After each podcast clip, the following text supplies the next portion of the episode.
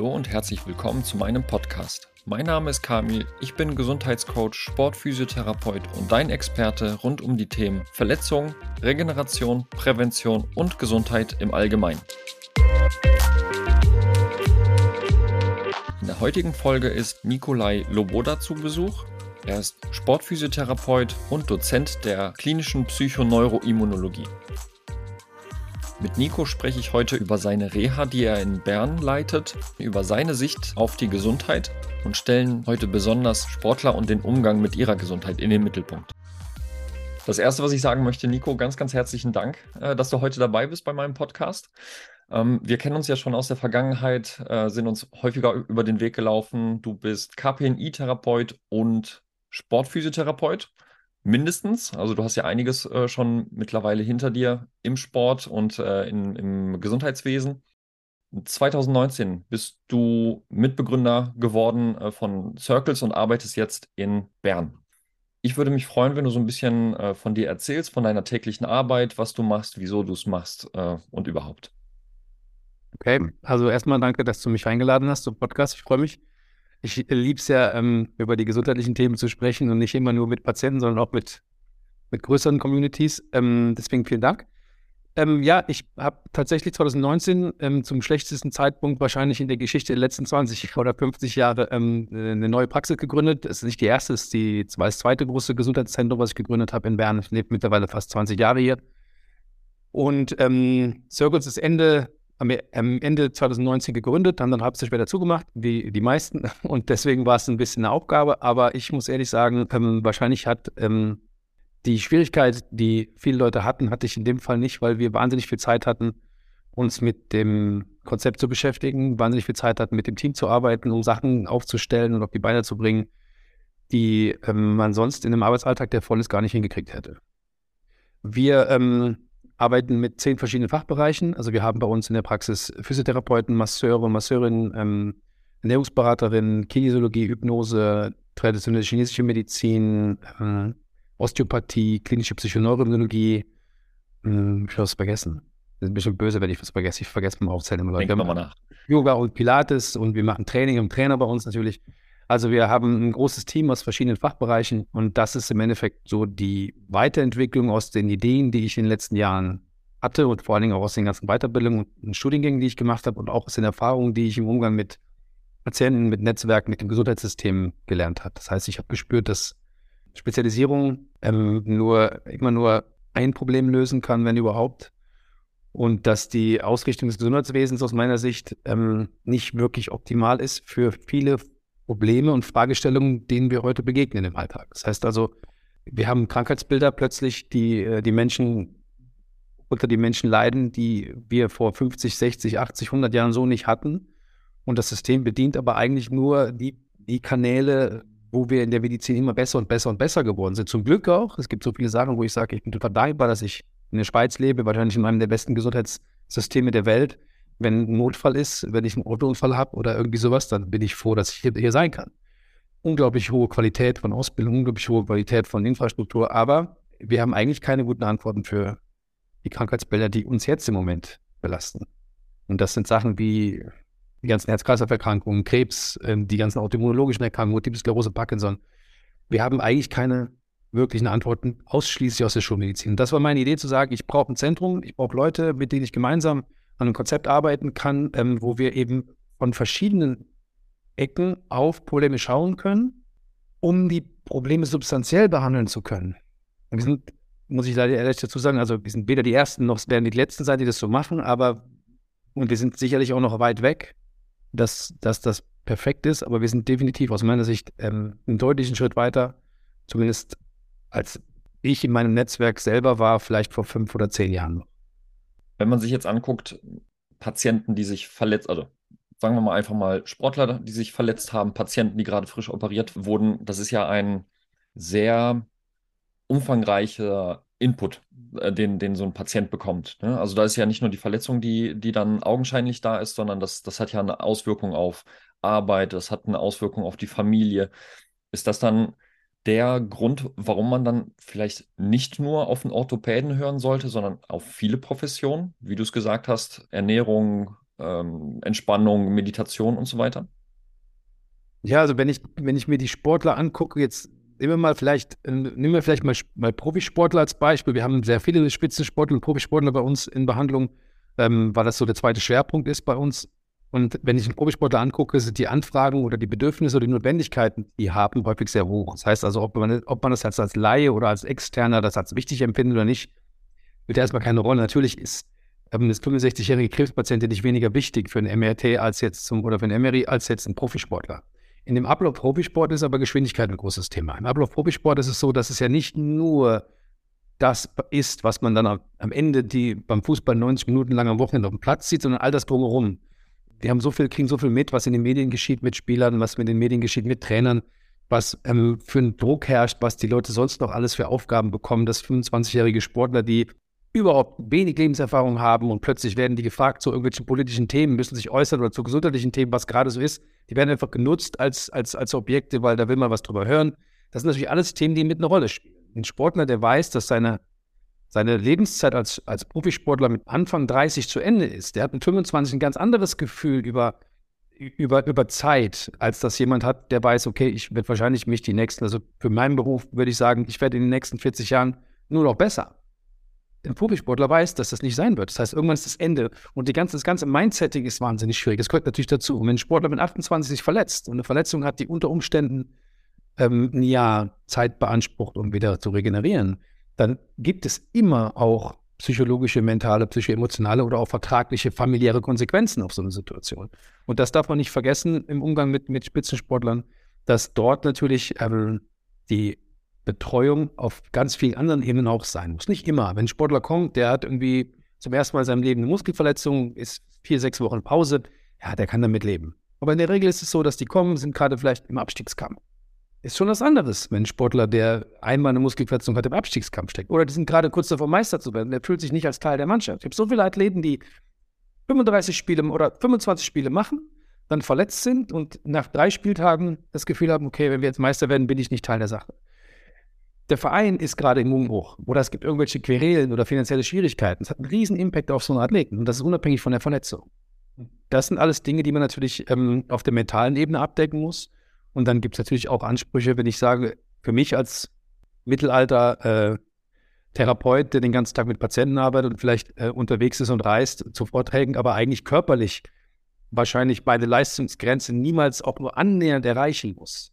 Das ist was ganz anderes in meinem Umgang mit mir selbst und mit in Reha-Prozessen, in Verletzungs- und Krankheitsphasen, als jemand, der eigentlich jedes Wochenende immer so möglichst nah an seine, an seine maximale Leistungsgrenze gehen muss. Und das muss man auch berücksichtigen. Das heißt, deswegen muss man, wie du sagst, Patienten häufig oder Sportler häufig ganz anders vorbereiten, begleiten und nachbereiten, als man das mit Breitensportlern, Amateuren, 0815 ähm, Menschen, Patienten wie mir jetzt zum Beispiel macht. Wenn wir jetzt den Sportler an sich erstmal nehmen und in die Mitte stellen. Wenn ich mir jetzt überlege, so ein Fußballer, der ist ja in so einem Verein unterwegs, die ja schon Strukturen haben aus Orthopäden, aus Physiotherapeuten und so weiter. Ähm, wenn es jetzt aber Einzelsportler sind, die selber dafür sorgen müssen, dass die einen Termin kriegen beim Orthopäden, beim MRT oder sonstiges. Was würdest du sagen, wenn jetzt hier äh, Einzelsportler zuhören ähm, und wenn die sich ein bisschen professioneller aufstellen wollen, um ihren Erfolg, so den gesundheitlichen Erfolg, sage ich mal, ein bisschen schützen zu können von außen? Was wäre nötig für die, so, so ein Erste-Hilfe-Kit an, an Personen, die die ähm, ja, um sich scharen sollten? Ja, das ist eine gute Frage, weil das natürlich oft so ist, dass man denkt, in den im Profisport, in den Mannschaftssportarten, die sind sehr gut aufgestellt. Es ist häufig auch so, die haben eine große Manpower, die haben häufig sehr viel Personal.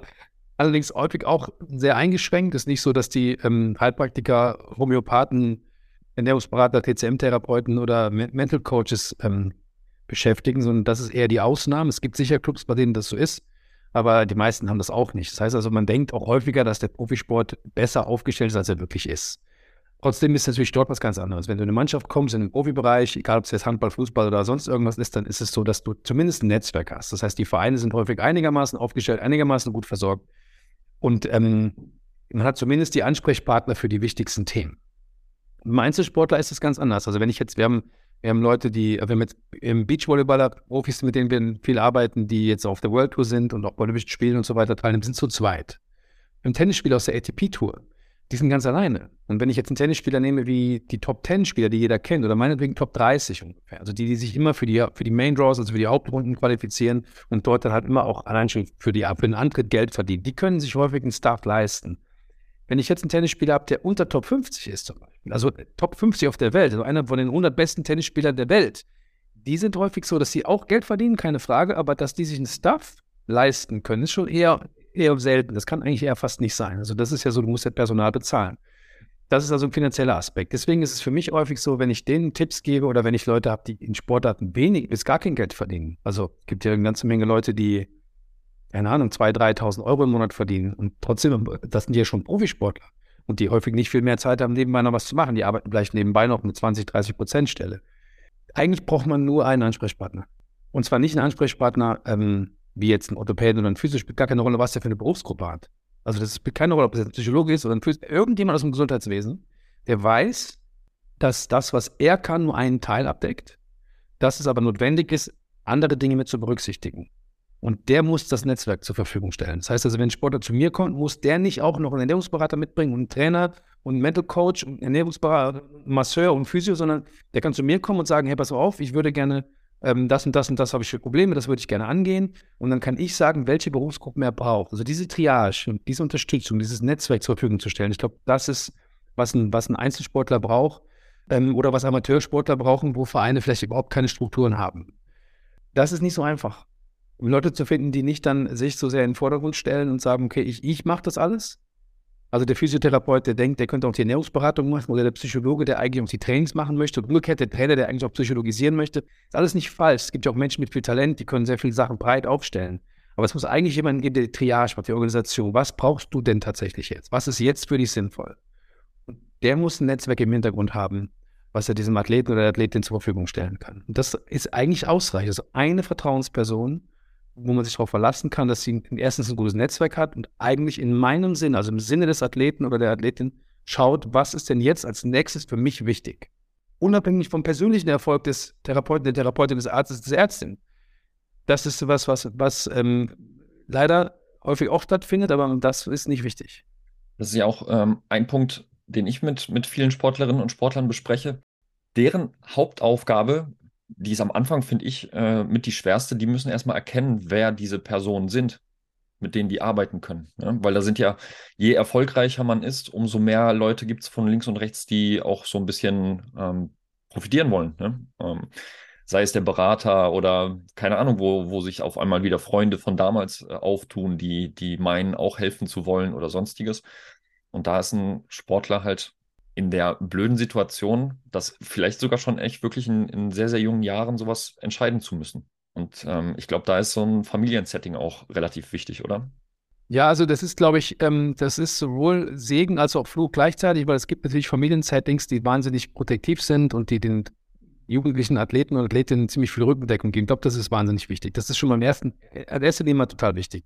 Und die Idee von dem Sportler, der durch, durch irgendwie einen abwesenden Vater und äh, Bosheit und äh, Gewalt durchgeht und dann Weltmeister wird, das sind natürlich schöne Geschichten, die gibt es natürlich auch immer wieder, aber das ist nicht die Regel. Also in der Regel ist es so, dass wir beobachten können, dass die Sport, also in, in der Breite, die erfolgreicheren sind eigentlich die, die, die, die ein sauberes, warmes Zuhause haben, mit viel Support und mit viel Unterstützung im Rücken. Ähm, aber es ist schon auch so, dass natürlich die Eltern, also die Väter, wenn sie Manager werden, natürlich auch eine große Rolle spielen. Und wenn ich jetzt zum Beispiel mir vorstelle, keine Ahnung, nehmen wir mal jetzt meinen irgendein Patient, der nie oder irgendein Mensch, der nicht aus dem Medizinsetting oder nicht aus dem Sportsetting kommt und der wird aus Liebe, aus Notwendigkeit, aus, aus, der, aus der Möglichkeit heraus, wird der Manager seines Kindes. Ist das ja noch lange nicht damit gesagt, nur weil er nur wirklich gerne mag und das in seinem Sinne macht, dass es gut funktioniert. Also manchmal ist es auch so, dass man Sachen extern geben muss. Und ich glaube, manchmal ist es sogar schlauer, dass sich ähm, die Eltern ein bisschen raushalten also nicht aus, dem, aus der emotionalen Situation des Kindes, aber dass die Eltern die Elternrolle übernehmen und nicht die Eltern die Rolle des Beraters, Mediziners, äh, Psychologen übernehmen, sondern dass die Eltern einfach Eltern sein sollten. Und Eltern sollten aus meiner Sicht hinter den Kindern stehen und die Kinder die Hindernisse selber aus dem Weg räumen lassen, mit dem Wissen, dass die Eltern da wären, wenn es notwendig werden würde. Und das, glaube ich, ist äh, die beste Grundvoraussetzung, weil das Kind ist so wie, ich habe neulich ein Interview mit dem Arsene Wenger gesehen, der gesagt hat, ähm, die allermeisten Athleten, die schon U23 spielen, davon machen die meisten Leute zwei Jahre später nicht mal mehr den Sport. Die machen nicht mehr, mehr den Sport selber. Das heißt also, die, die, die, das, diese, dieses Durchhaltevermögen, die, die Motivation heraus ist nicht, ist häufig nicht so wichtig, dass sie so groß ist. Wichtig ist, dass sie diese, dass sie das durchhalten, dass sie wirklich, dass die ähm, diese Stamina haben zu sagen, hey, und ich mache das jetzt auch und ich schaffe den nächsten Schritt, weil die Frustration kommt sowieso bei jedem. Selbst bei den erfolgreichsten Athleten haben die natürlich mass massivste Frustration erlebt und tausend Gelegenheiten zu sagen, ich habe jetzt keine Lust mehr. Also, manchmal ist es schön, die Familie da zu haben. Ich würde sagen, die Familie sollte immer eher dahinter stehen als davor. Und dann muss man sich halt Leute suchen. Und wie du sagst, ist es nicht so einfach, jemanden zu finden, weil natürlich im Spitzensport gerade je erfolgreicher, populärer Menschen sind, desto mehr Menschen wollen daran teilhaben. Aber nicht mal nur aus Bosheit. Ich glaube, viele Leute, die haben wirklich ernsthaftes Interesse daran, denen zu helfen. Die sagen, klar, viele wollen sich einfach wichtig tun und kenne das mal von meinen Sportlern, die schreiben zeigen mir manchmal Sachen, wenn bei Insta den Nachrichten geschrieben werden, kommt irgendein neuer Beitrag oder die gewinnen irgendwas und plötzlich kriegen die irgendwie 380.000 Nachrichten, ich weiß doch nicht.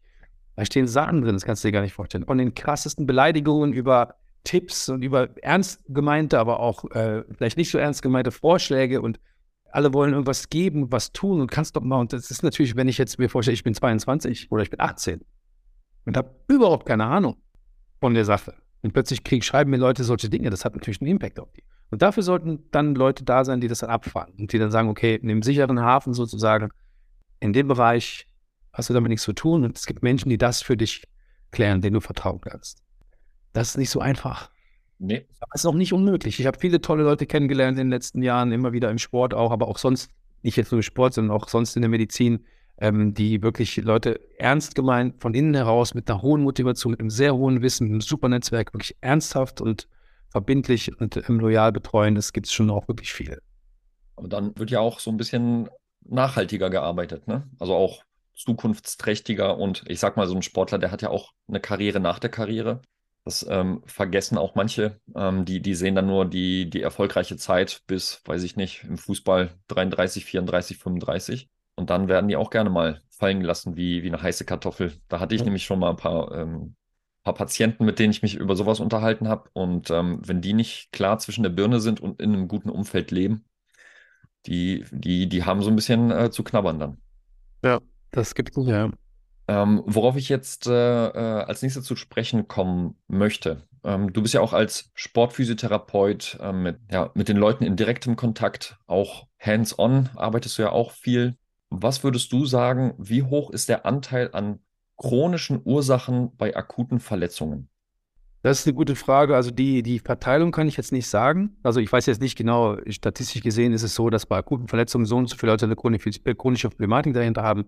Das ist dann eher so in, in, dem Moment, wenn ich die Leute, wenn Leute mir begegnen, ich hab, ähm, bin in der Lage, glücklicherweise häufig, dass Leute zu mir kommen und waren schon bei, bei ganz vielen anderen Therapeuten vorher.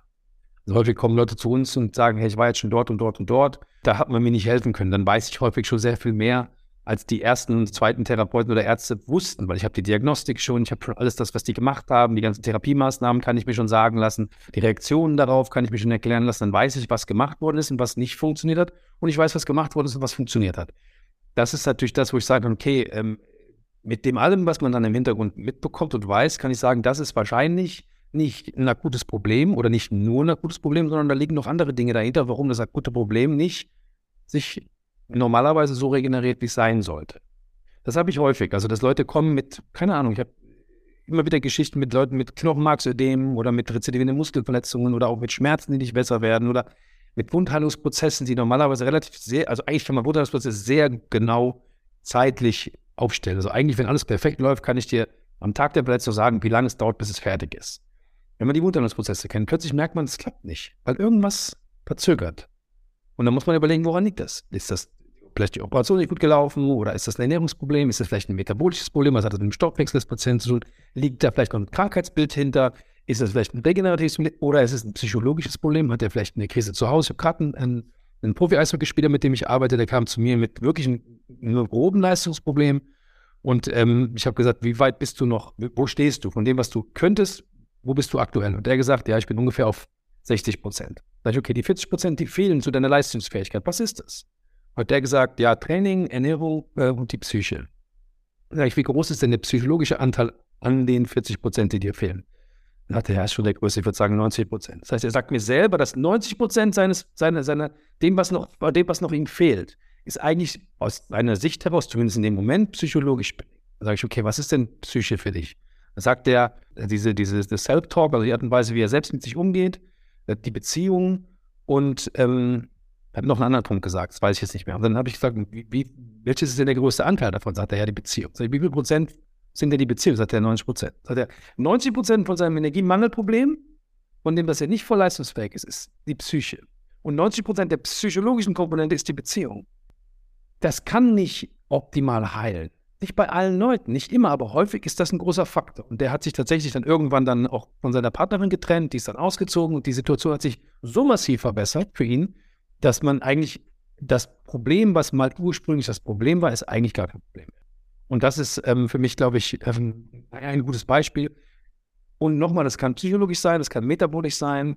Es gibt ganz viele Aspekte, die Wundheilungsprozesse und Regenerationsprozesse ähm, massiv stören und beeinflussen. Und gute Netzwerke, gute Therapeuten sollten eigentlich immer schauen, ob es da vielleicht im Hintergrund noch was gibt. Fühlt sich denn ein chronischer Patient anders an in der Therapie? Ähm, ist, der, ist der Response auf manuelle Therapie anders als bei so einem, wo es optimal abläuft? Ja, das ist eine gute Frage. Also es ist wirklich eine schwierige Frage, weil ähm, müsste man überlegen, was für eine Art von Chronifizierung, was für ein Problem ist das tatsächlich. Prinzipiell ist es natürlich so, wenn ich jetzt ganz plakativ was sagen kann, ist, dass ich bei chronischen Krankheitsbildern oder bei chronischen Patienten, die behandle ich nicht manuell. Mhm. Also jemand, der 30 Jahre lang am gleichen Ort oder in der Region Schmerzen hat, 24 Stunden am Tag, das Letzte, was der braucht, ist noch mehr Stimulation in der Region, weil der hat wahrscheinlich schon 15 Therapeuten und 26 Maßnahmen und 10 Ärzte und Medikamententherapien und so weiter gesehen. Das hat ihm nicht geholfen. Das heißt, da werde ich wahrscheinlich nicht, der, der Nummer, Nummer 16 Therapeut wird es halt schaffen. Das ist Unsinn. Deswegen ist das schon mal prinzipiell, kann man das plakativ so sagen, bei chronifizierten Problematiken ist die manuelle Therapie sicherlich nicht das, was einen am weitesten bringt.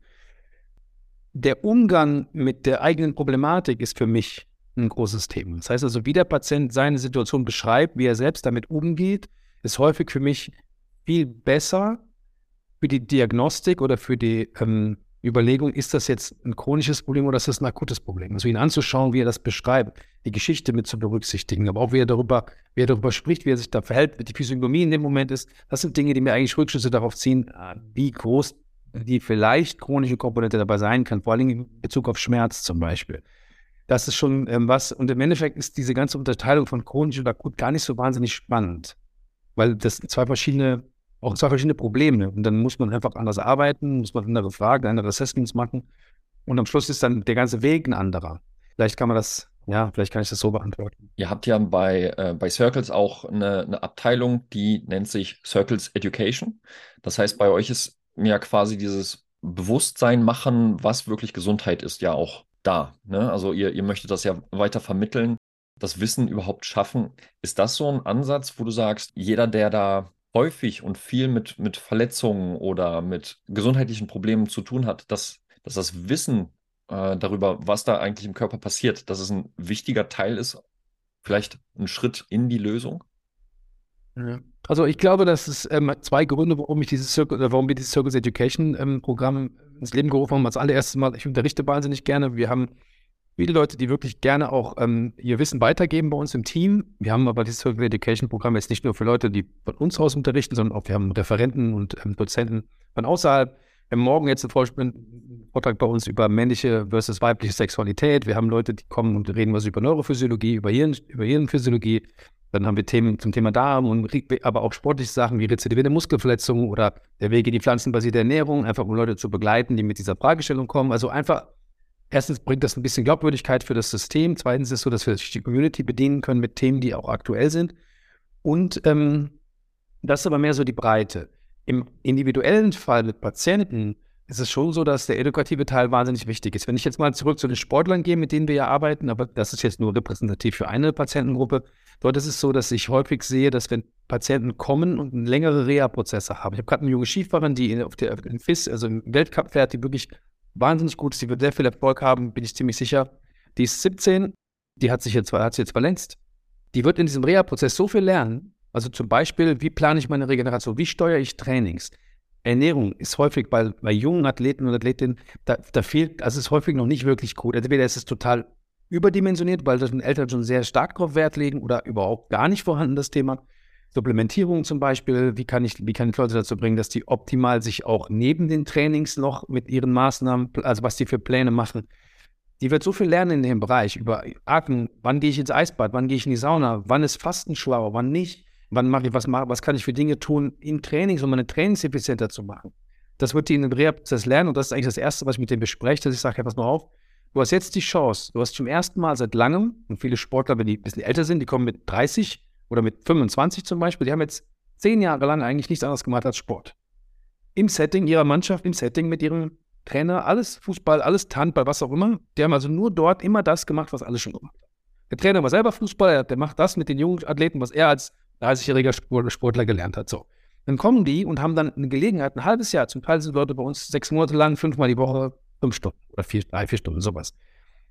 Dann können die all diese Maßnahmen übernehmen und wenn die aus der Reha rauskommen, sind die mit einem, haben einen, einen Rucksack gefüllt mit Tools, mit Skills, mit Möglichkeiten und mit einem neuen Verständnis über ihren Körper und über das, was sie selber beitragen können. Das hat mit dem Sport als Spezifischen häufig gar nicht viel zu tun.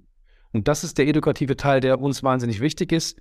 Und deswegen bieten wir auch so viele Sachen an. Es ist häufig nicht so, dass Leute dann einmal die Woche sechs Monate lang Meditation machen müssen, aber dass die diesen Impuls mal lernen und sagen, hey, was gibt es denn noch für Möglichkeiten, um mich selber zu beruhigen?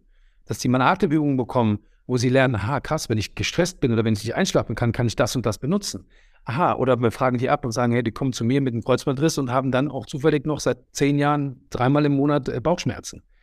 Dann geht man das auch an. Da ist natürlich schon so, dass die Gespräche und die Begleitung und auch dieser ganze edukative Teil eine wahnsinnig große Rolle spielt. Deswegen gibt es dieses Circuits Education, weil das ja, im Schmerz macht man das viel. Also da kennt man das Explain Pain zum Beispiel, seit, seit, seit Mostly mit seiner Gruppe da so viel macht, die Inuit Group aus, aus, aus Australien, die haben ja das sehr stark propagiert. Das ist jetzt so in aller in allen Köpfen drin.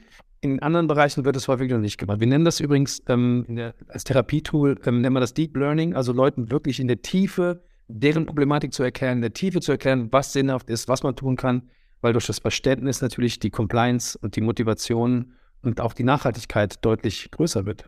Was würdest du denn sagen, hat der heutige Lifestyle äh, für, für eine Auswirkung auf die Gesundheit und äh, auf den Leistungssport? Weil, wenn ich jetzt äh, daran denke, so ein Profifußballer äh, wieder mal gerne. Äh, die haben vielleicht einmal vormittags Training, äh, kommen nach Hause und es gibt ein paar, die haben individuell noch Athletiktraining oder sonstiges. Aber das, was du jetzt gesagt hast mit, ähm, dass sich da einer mal hinsetzt und meditiert oder Atemübungen macht, also es ist mir jetzt nicht so häufig äh, ähm, unter die Augen gekommen. Kannst du da was zu sagen, also zum, zum heutigen Lifestyle? Ja, also ich glaube, dass ähm, also auch wenn man die Untersuchungen dazu gut, es gibt eine ganze Menge auch prospektive Studien, die gemacht worden sind, um zu schauen, was die größten Problematiken bei zum Beispiel Profisportlern ist oder sind. Und eine Sache ist vor allen Dingen dieses lange Sitzen. Also das ist ja schon so das Bedenken, Profisportler sind Leute, die total gesund sind. Das sehe ich häufig, dass das nicht stimmt. Also es ist nicht so, dass Profisportler gesund sind, nur weil sie per se viel Sport machen. Wir unterschätzen, glaube ich, auch, wie, wie viel Sport manche Athleten machen, also wenn ich jetzt an Schwimmer denke oder an Ruderer denke oder Radsportler, die machen, haben ein Pensum, das, oder Triathleten, unglaubliches Pensum. Und dann gibt es Athleten wie Fußballer, Handballer, die halt zum Teil, ja, einmal am Tag vielleicht trainieren von 10 bis 12 oder so. Und den Rest der Zeit sitzen die im, im Restaurant, sitzen die im Auto, sitzen die auf dem Sofa und gamen und daddeln und äh, sind am Handy. Und diese Sitzzeit ist ein Riesenproblem. Das ist Lebens, also das ist ja nicht nur für für äh, die meisten Leute in der Bevölkerung, die sitzende Tätigkeiten haben, ein Problem, sondern halt eben, was wir gemerkt haben, auch bei Sportlern. Das heißt also auch Sportler, die eigentlich einmal am Tag zwei Stunden Sport machen, bei denen hat die Sitzzeit eine Riesenkonsequenz. Das ist ein Teil des Lebens. Der zweite Teil ist natürlich die Verlockungen und das Handykonsum und aber auch das ganze Essen. Also wir denken immer, dass wir bewusster geworden sind mit dem Essen. Das ist Quatsch. Ich glaube, wir reden mehr darüber und es gibt Leute, die vielleicht sich deutlich besser auskennen. Unterm Strich ist die Qualität des Essens eigentlich nur schlechter geworden. Und wenn man nicht wirklich anfängt, sich Mühe zu geben und zu kochen und vielleicht irgendwie frisch zu kaufen und sich wirklich damit zu beschäftigen, ist es häufig nicht gut. Auch wenn Leute sagen, sie würden gut essen, dann essen die vielleicht keine, keine Nudeln mehr, weil sie gemerkt haben, dass Gluten schlecht ist, dann essen die eigentlich von da das ganze Jahr über nur noch Reis und Ule, also Geflügel. Dann denken die, es wäre gesund. Das ist Quatsch. Also das ist so, dass die wirkliche Ausbildung, was Essen anbelangt, zum Beispiel, auch fehlt. Das ist ein weiterer Schritt im Lebensstil. Dann gibt es Dinge wie zum Beispiel die ganze Psychohygiene. Ähm, diese Mikrofamilien, die es gibt heute, ein Vater, also Vater, Mutter, eine, ein Kind zum Beispiel, oder die Abwesenheit von Großeltern, die das, wenn Kinder früh, gerade die Sportler, die früh aus der Familie rausgehen, dann irgendwo im Internat sind oder mit 20 allein in eine Acht-Zimmer-Wohnung ziehen, weil sie es leisten können, und keinen wirklichen Vertrauens, äh, keine wirklich Vertrauensperson haben, das sind auch Lebensstilfaktoren. Und ähm, das wird eigentlich auch nicht gelehrt. Wie du sagst, das hast du selber wenig erlebt. Du siehst bei den Sportlern nicht, dass die mal meditieren. Ich meine, wenn ich die Programme schreibe für meine Athleten, die zu uns kommen in die Reha, machen die Dinge wie zum Beispiel Waldbaden. Wir müssen in den Wald gehen, weil wir wissen, dass Waldbaden erstens auf immunologischer Sicht einen riesen, ähm, Rieseneffekt hat, aber auch auf psychologischer Sicht. Die müssen spazieren gehen zum ersten Mal im Wald und müssen, das ist eine Aufgabe, die wir dort stellen, das könnte ich dann in Ruhe erklären, mache ich aber nicht, ähm, da müssen die die erste halbe Stunde müssen nonstop sprechen. Das heißt, sie müssen ohne Pause reden, laut sprechen im Wald. Ohne Handy, nicht joggen, kein Fahrrad, keine Freunde dabei, kein Kumpel, kein Hund, ganz alleine. Das heißt also, dass die mal alleine in den Wald gehen, ist schon absurd. Dass sie spazieren gehen, ist für die schon absurd. Dass sie dann auch noch reden müssen, ist absurd, bis die das mal gemacht haben. Dann kommen die heim und denken, sie wären Schizo. Und dann merken die, was für eine reinigende Wirkung das hat, dass die mal Dinge sagen können, wie sie sie sagen wollen. Wenn die in gesunden Familienkonzepten leben, wenn die mit einer Partnerin oder einem Partner leben, der, wo es einen guten Austausch gibt, ist das viel weniger ähm, relevant. Aber bei Leuten, die häufig nur in diesem Kontext wahrgenommen werden und dann irgendwie mit 20, 22 über die Straße laufen mit ihren Louis Vuitton-Täschchen und sich total schön finden, die haben doch auch Probleme. Das sind auch ganz normale Jungs und Mädchen.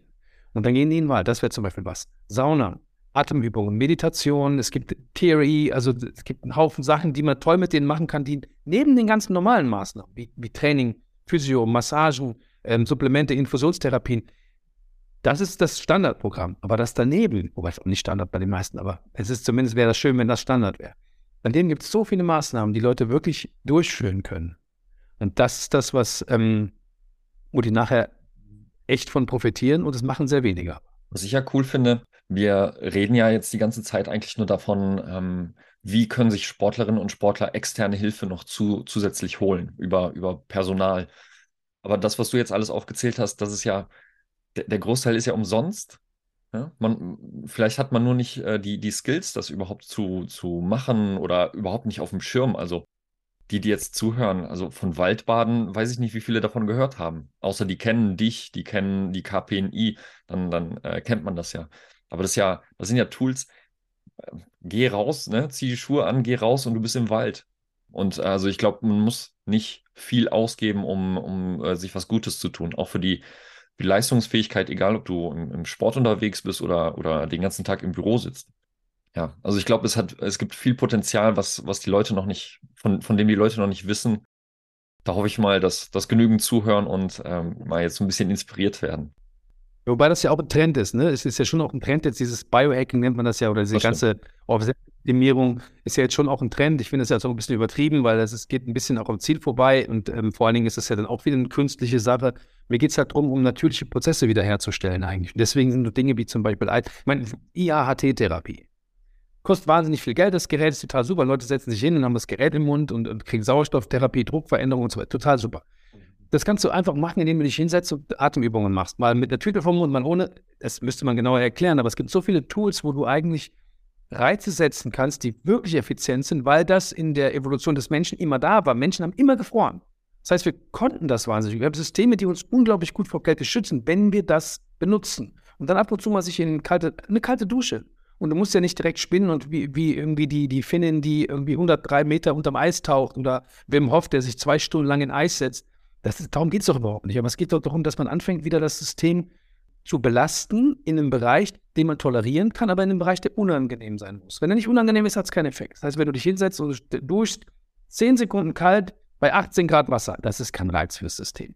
Aber wenn du dich hinstellst und wirklich mal drei Minuten, fünf Minuten duschst oder du gehst mal in den Fluss oder in den See im, im Herbst, wenn du nicht unbedingt im Winter gehen willst oder vielleicht jetzt im Frühjahr, jetzt ist ja gerade April, ich gehe halt die ganze, das ganze Jahr über zweimal die Woche ins Wasser mit den Patienten. Unsere Patienten gehen mit uns in die Winter Challenge, wo Leute mit uns ins Wasser gehen. Da ist das Wasser irgendwie so zwischen zwei und acht Grad kalt. Ja, das muss man mal machen, das ist unangenehm. Wenn man mal richtige Atemübungen macht, wenn man so einen Hypoxiezustand kommt, das ist unangenehm. Wenn man in die Sauna geht, ist das irgendwann unangenehm. Nicht schmerzhaft oder gefährlich, aber unangenehm. Und das, dem muss man sich aussetzen. Das sind jetzt Sachen, die jetzt nicht neu sind. Das haben wir in der Evolution immer gemacht und hat die ganze Welt versucht, das zu vermeiden. Ist ja auch gut. Ich meine, wir haben, die meisten Menschen sind verhungert oder an Parasiten gestorben. Ich bin froh, dass wir nicht mehr verhungern, aber jetzt ist alles so convenient geworden und so einfach und immer schneller, immer einfacher, haben uns alles aus der Hand gegeben. Und jetzt merken Menschen, dass wir damit halt eigentlich Probleme geschaffen haben, die schlimmer sind als das, was, woraus wir uns befreit haben eigentlich. Und das müssen wir wieder integrieren. Müssen Leute wieder anfangen mal zu fasten. Und ich rede nicht, ich bin gerade in der Fastenperiode, ich habe ein Protokoll geschrieben, mit dem, mit dem wir hier arbeiten. Ähm, auch da geht es auch um die Leberentgiftung und so weiter. wir haben Fastenprotokoll, das geht über fünf Tage bei uns in der Praxis. Das nennen wir ähm, Scheinfasten-Challenge. Und ich bin gerade dabei, ich bin jetzt äh, Mitte Tag vier. Ähm, das funktioniert wunderbar, aber das muss man wollen. Es ist nicht so einfach. Und es nervt. Es ist unangenehm. Den Kopf denkt die ganze oh, denkt die ganze Zeit an, irgendwie Salbeihuhn und äh, Spaghetti Bolognese und dann schönes Sandwich und dann Snickers. Und das Einzige, was du isst, ist Gurkenscheiben und ähm, heute Morgen durfte ich Himbeeren essen. 30 Gramm Himbeeren. Das sind so, so kleine Handvoll. Ist nicht viel. Aber so süß wie die Himbeeren waren, habe ich lange keinen Himbeergeschmack mehr gehabt. Aber nicht, weil die Himbeeren so süß waren, sondern weil, mein, weil meine Geschmacksknospen seit fünf Tagen keinen Zucker bekommen. Also, manchmal ist es gut, unangenehme Reize zu setzen, angeleitet erstmal, deswegen muss man das instruieren, da geht es auch um so einen edukativen Teil, dass man Leuten zeigt, was ist denn richtig, wie macht man das, was für Bedingungen gibt es, zum Beispiel, dass man bei Atemübungen das nicht im Autofahren machen sollte oder wenn man irgendwelche Maschinen bedient, sondern wenn man liegt in Ruhe oder gut angelehnt sitzen kann, weil es kann durchaus sein, dass man mal abstaltet, das wäre beim Autofahren schlecht. Also man muss manche Sachen schon gut instruieren. Aber die allermeisten Sachen sind Dinge, die man, wie du sagst, ohne Gerätschaften, super easy, wenn man die in den Alltag etabliert, ähm, durchführen kann, ohne dass es was kostet. Ähm, einfach nur die Tatsache, dass man deinen Körper mal wieder ein bisschen benutzt. Wir sind am Ende des ersten Teils mit Nico angelangt. Ich hoffe, du konntest viel mitnehmen aus der heutigen Folge. In den Show Notes findest du die Verlinkungen zur Homepage von Circles, den Link zum Instagram-Kanal und zu einem Buch, das Nico mit einigen anderen Autoren rausgebracht hat, in dem es darum geht, sich richtig vor, während und nach Operationen zu verhalten, um einen optimalen Ablauf zu erreichen. Und wenn du daran interessiert bist, mit mir gemeinsam an deiner Gesundheit zu arbeiten, sei es weil du häufig verletzt bist oder weil du das Gefühl hast, dass dir noch einiges an Energie fehlt dann kannst du über die Links in den Show Notes auch auf meinen Instagram-Kanal und mein Kontaktformular gehen und mich direkt anschreiben. Ich würde mich freuen, wenn du beim nächsten Mal wieder einschaltest. Bis dahin, ciao.